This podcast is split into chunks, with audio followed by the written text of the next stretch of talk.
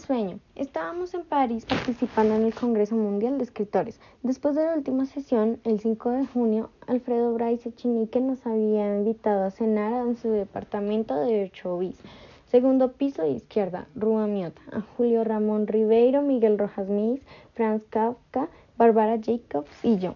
Como en cualquier gran ciudad, París hay calles difíciles de encontrar, pero la Rue Miot es fácil si uno baja a la estación Mons del metro y después como puede pregunta por la Rue Miot. A las 10 de la noche, todavía con sol, nos encontrábamos ya reunidos, menos Franz, quien había dicho que antes de llegar pasaría a recoger una tortuga que deseaba obsequiarme, en recuerdo de la rapidez con que el congreso se había desarrollado. Como a las once y cuarto telefoneó para decir que se hallaba en la Saint Germain de Press y preguntó si Monge era hacia Fort de Aubervilliers o hacia Marie de Baile.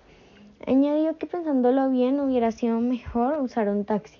A las 12 llamó nuevamente para informar que ya había salido de Monge, pero que antes tomó la salida equivocada y que había tenido que subir 93 escalones para encontrarse al final con que las puertas de hierro plegadizas que dan a la calle Navarre estaban cerradas desde las 8.30 pero que había desandado el camino para salir por la escalera eléctrica y que ya venía con la tortuga, a la que le estaba dando agua en un café, a las tres cuadras de nosotros. Nosotros bebíamos vino, whisky, Coca-Cola y perrer. A la una llamó para pedir que lo disculpáramos, que había estado tocando el número 8 y nadie le había abierto que el teléfono del que hablaba estaba a una cuadra y se había dado cuenta que el número de la casa no era 8, sino el 8 bis.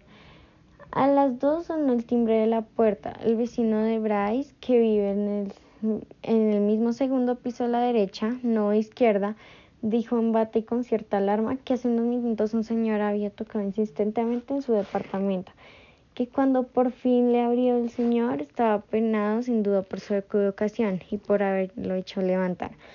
Inventó que en la calle tenía una tortuga que había dicho que iba por ella y que si lo conocíamos.